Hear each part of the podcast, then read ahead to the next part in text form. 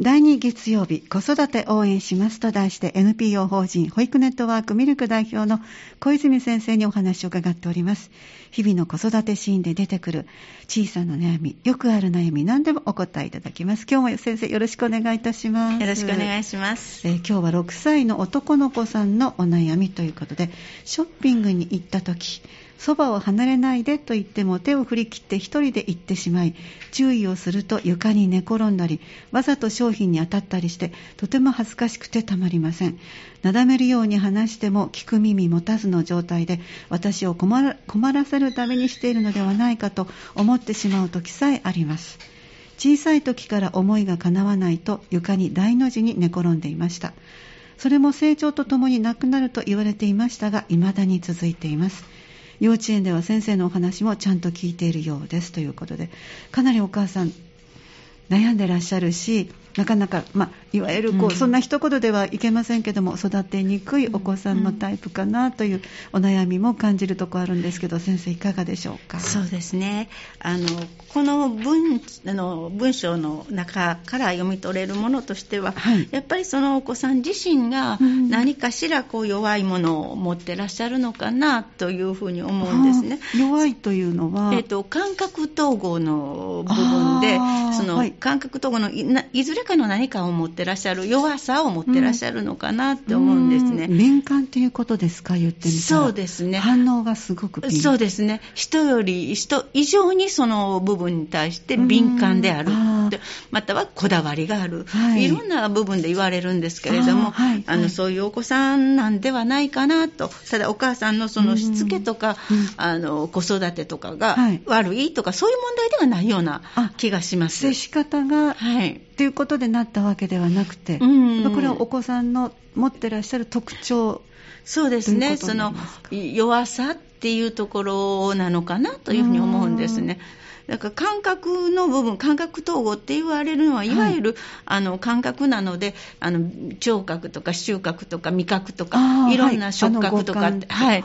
はい。ありますよね、はい。ええその部分の何かしらがこう弱い、弱いっていうのは、例えばそのの聴覚の部分ええ。にしましたら、この聴,、聴覚、耳ですね、聞こえてくる、私たちがあのがこう脳の脳の動きとしてはお話をさせていただいている時には話ししている方の話をこう十分ゆっくり聞ね。聞けるあの周りで BGM が鳴ってても関係ないですよね。はい、他の人がおしゃべりしてても喫茶店でよくね賑やかでも友達同士ちゃんとそうですね。その1対1でちゃんと話ができるし、はい。それも聞こえますよね、はい。でもその弱いものをも持ってらっしゃるっていうか、弱いものがある、そういう感覚とか弱いとどうなるかっていうと、その声が、みんなその音も声も全部一緒の音で聞こえるんですね。あー大変ですね、うん、だから、そういうことになっちゃうと、私らでもそれを想像すると、落ち着けないですよね。そうですね落ち着かないですね。頭の中でいっぱいなんか、うわーっと言われてるような感じで、はいはい。しんどくなっちゃいますよね。全てが入ってくるのでね。そうですよね。で先生おっしゃったその弱いというのは、例えば、うん。お腹が弱いってよく言いますよね。はいはい。そうするとお腹がすごく過敏だから、うん。はい。っていう意味と同じように、そうですね、その子の聴覚の感覚がとっても過敏で、そうですね。という意味の弱いというあだから障害があるとかないとかっていうことを言ってるわけではなくって、はい。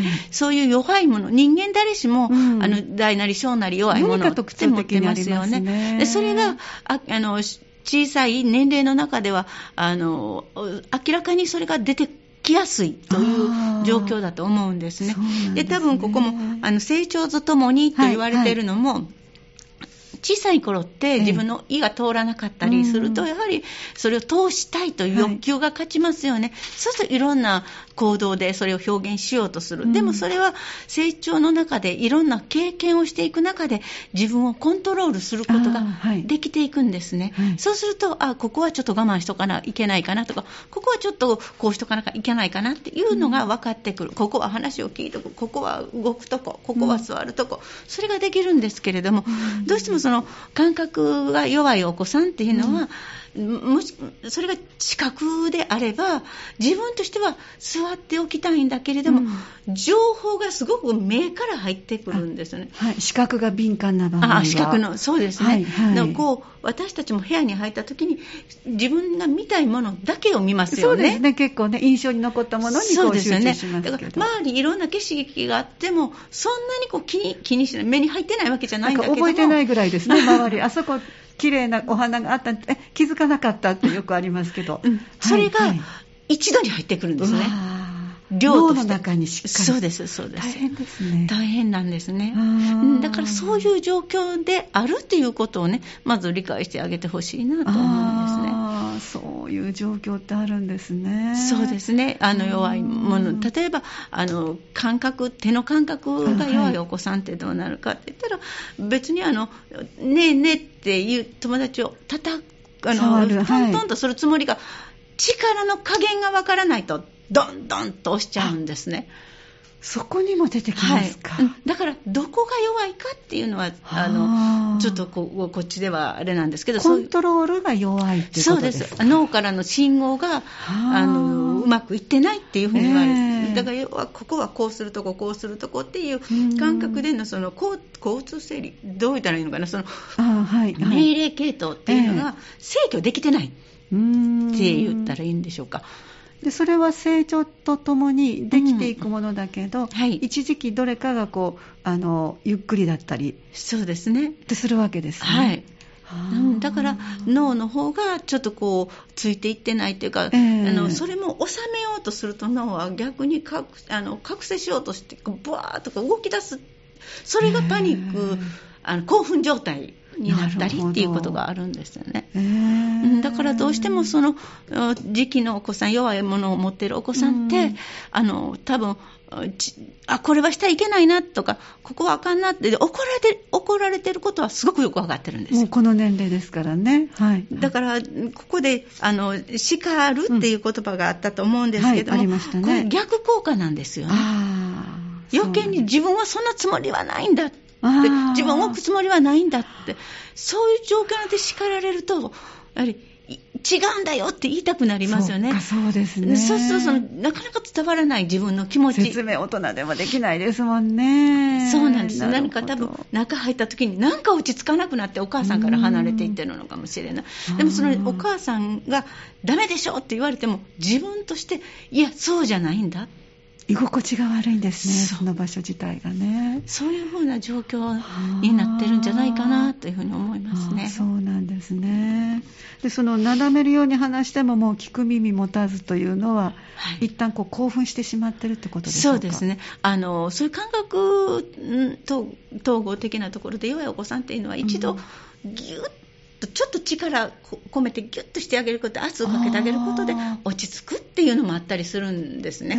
だからあのそのお子さんに合ったあの落ち着かせ方っていうのはあると思うので、はい、じゃあどの感覚のこう、はい、命令系統がちょっとこう、あのコントロールが、あの弱いっていうことはなかなかあの素人では難しいです、ね、そうですね、あのやはりその複合している場合もあるので、あの一つとは限らないので、はいええ、あのそういうところで、やっぱり専門機関で、あの訓練なり、今だったらそういう感覚統合訓練とかされてるあのところがあるので、しっかりしたそういう先生たちに対応していただくと、えー、その子のこう落ち着きどころっていうのが分かってくると思うんですね。はい、はいだからそもしあの可能であればあの障害のレッテルを貼るのではなくて一つの特徴としてその子がどうしたら楽にできるだろう、楽に生きやすくなるだろうっていうふうにあの考えてあげ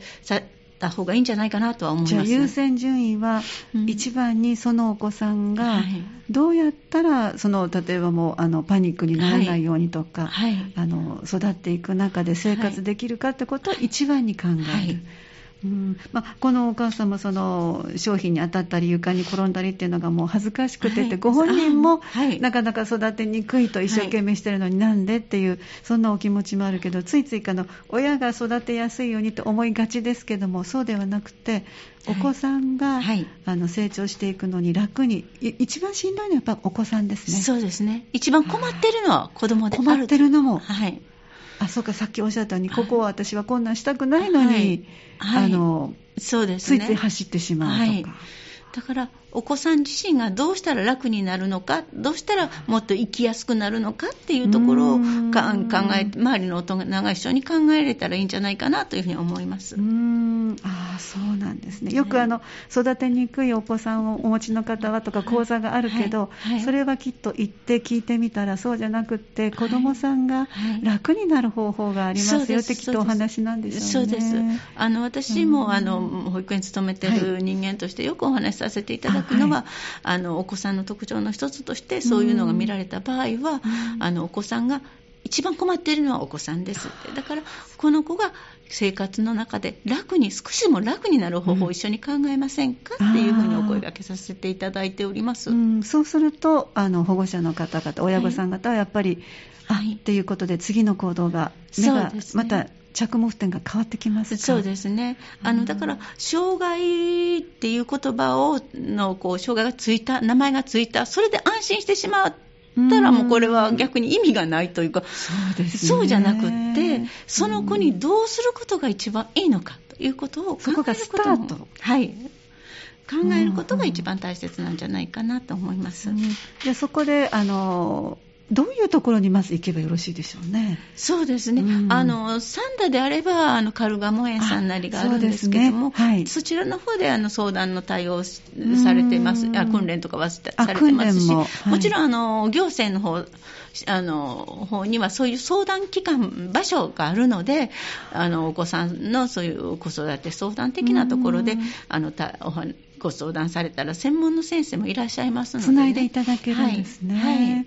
一度行かれるのがいいんじゃないか。なんかそこ行くとうちの子は障害児なのってあのストレートにこう言われる方もあるんですけど、ええ。そうじゃないん、うん。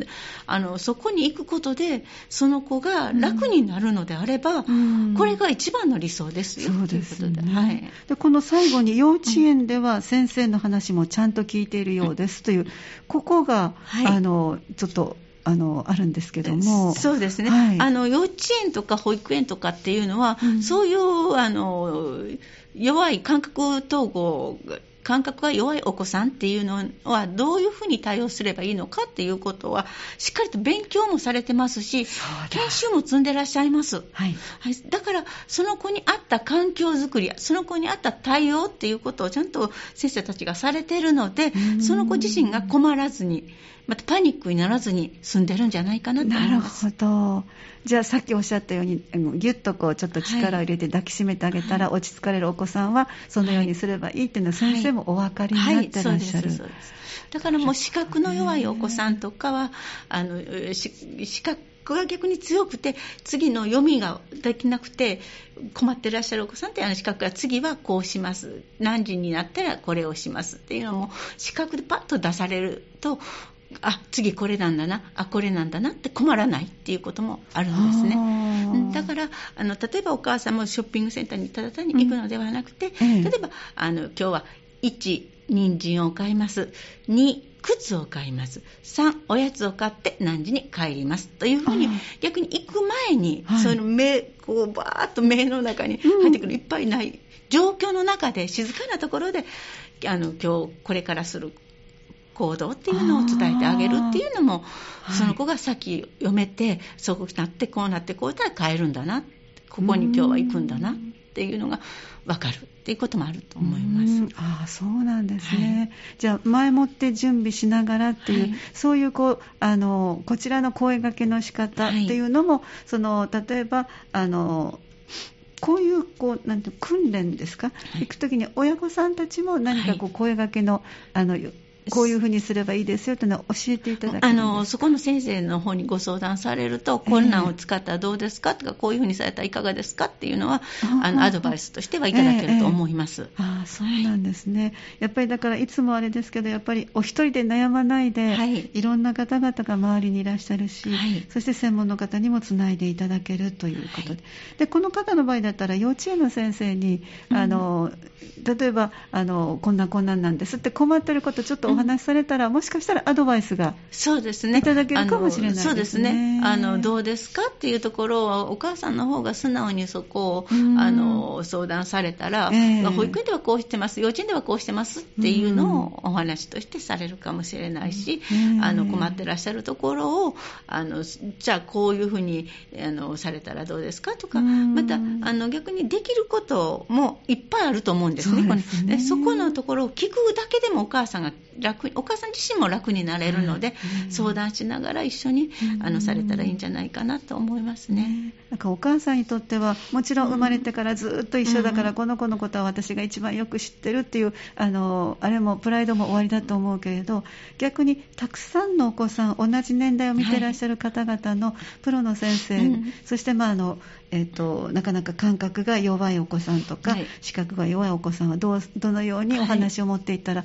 ご本人が楽かっていう、はい。まあ、ハウトゥーっていうそんな簡単なものじゃないけども、はい。はい。声掛けの仕方行動の仕方を、あのプロとして学んでらっしゃる方からのはいお話を聞くってやっぱり全然違うでしょうね。そうですね、違うと思います。ねえはい経験の数がまるっきり違うという、あそうなんですね。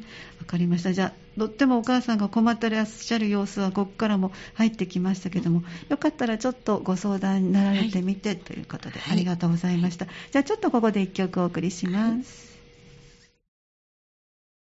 今日は2回目の月曜日3月に入って2回目。子育て応援しますのお話です。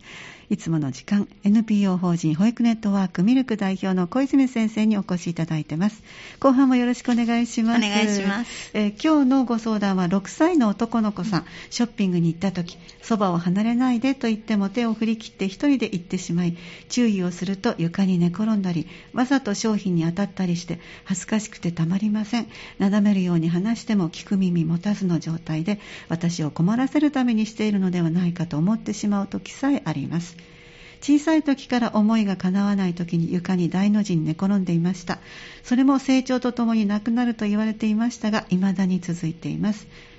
幼稚園では先生の話ちゃんと聞いているようですというあのなかなかお母さんも困ってらっしゃる内容、今日初めてその感覚のこう、脳からの,、はい。あの指令がはい。うまく届いてこないっていう、そういう、はいあの成長のデコボコさんっていうのもやっぱりあるという。そうですね、最近はあの割とあの多く見られるようにはなってきてるんじゃないかなと思いますね。ですだからそのお子さんと付き合う場合はじゃあ、まあ、あの相談場所もちゃんとね、うんうんうんあの三田市さんでもはい。窓口もあるし、専門家につないでくださるとおっしゃいましたけど、このご相談のお母様からしたらどういうふうにすれば少し付き合いやすくなるでしょうか？とい。うかお子さんが楽に、うん。あの過ごせるかというこそうとでけど。ですすね、うんあのこういう感覚の弱いお子さんっていうのは、うん。あのお母さんのせいではないということをあのあまずは。うん。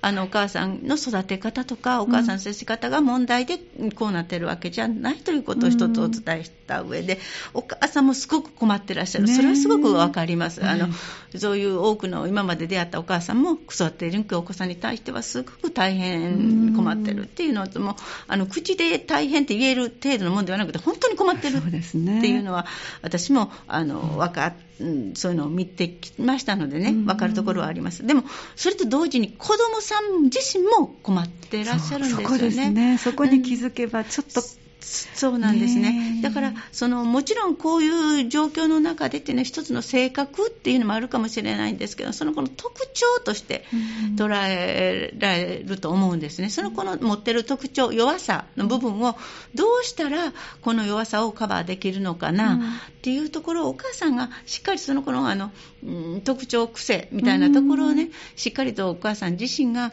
あの分からなかったら専門家に聞けばいいっていうところではいそういうところでね、少し訓練なり、うん。あの接し方なりをあの知って、対応すると随分楽になる。あのお子さん自身もお母さんを困らしたいとは決して思ってないと思うんですね、うんうんだからそこの状況でお母さんが今困らせてるのかなっていう発想になってること自体が、うん。あの親子関係これから、ね。うんあのね。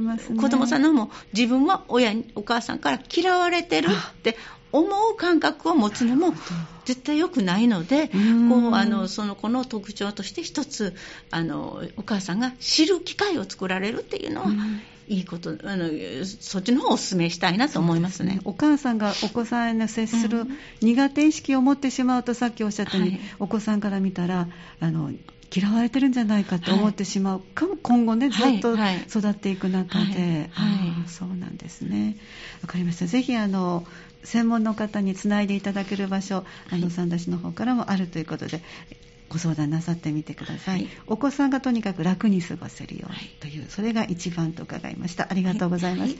では最後にいつもご紹介いただいている駅前子育て交流広場の、えーニュースご紹介ください、はい、えー駅前子育て交流広場ですね、はい。本日より制限緩和ということであ解除になりました。ね。はい。ただですね駅前交流広場は従来のように、うん。あのいっぱい入っていただくっていうことではないんですけれども、ええええ。っと、7組程度の,、はい。あの親御さんあのご家族はい。さんですね、入っていただけることになりました、はい。でえー時間の方も、え今までだったら3分割したような感じでねはい、させていただいてたんですけれども、はい。あの今日からですね10時 ,12 10時から12時で、はい。一旦12時からに12時45分の間ですね、指名させていただいて消毒消毒時間を取らせていただく、はい。一斉消毒をさせていただく時間を取らせていただきます。でその後12時45分から15時、えーと17時はい。15分まであの入っていただくことは可能になります。予約なしであ来ていただく。はい、はい。予約制ではなくなりました、はい、じゃあ、はい。単純に午前の部、はい。お昼休み、午後の部と感覚的に覚えておかれたらいいということで。そうです。だから、午前午後、あの、来られることも、おあのそうかそうか、そうですね。大丈夫ですので。はい、で前のように飲食ができるわけではないですね、すね。コロナ前はね、うん。離乳食持ってきてっておっしゃってましたけど、ね、あの離乳食あの、そういう飲食の場を早く作らせてはいただきたいんですけども、ねまだちょっと。消毒の方をまだちょっとさせていただきたいなっていうことで、あの45分間の一斉消消毒という時間を取らせていただいております。その分安心してね、親子さん、あの過ごしていただけますからね、わかりました。その他はいかがでしょう？はいえっと、ミルクひまわり園の方なんですけれども、こちらの方でも、えっと、園児募集をさせていただいております。はいあの一時預かりの方もあの開始させていただいておりますので、はいお問い合わせいただけたらと思います。はい、わかりました。えっと、ミルクひまわり園さんはちょうどお隣のサンフラワービルですね。はいそうです。はい。あのまたスタジオ前にもあの置いておりますので、はいぜひ皆さんお持ち帰りいただきたいと思います。はいその他はいかがでしょうか？はい今日はこのぐらいですか？はいそうですねはい、わ、かりました。ありがとうございます。えー毎月第2月曜日子育て応援しますと題して NPO 法人保育ネットワークミルク代表の小泉先生にお話を伺ってまいりました。あのそして今日の今月のこのお話はまたあのミルク通信ですかね？はいミルクっ子通信。はいこちらのあのの後ろの方にいつも一月遅れで、はいあの掲載してくださってますから、スタジオ前からもぜひお持ち帰りください。先生どうもありがとうございました。また来月もよろしくお願いいたします。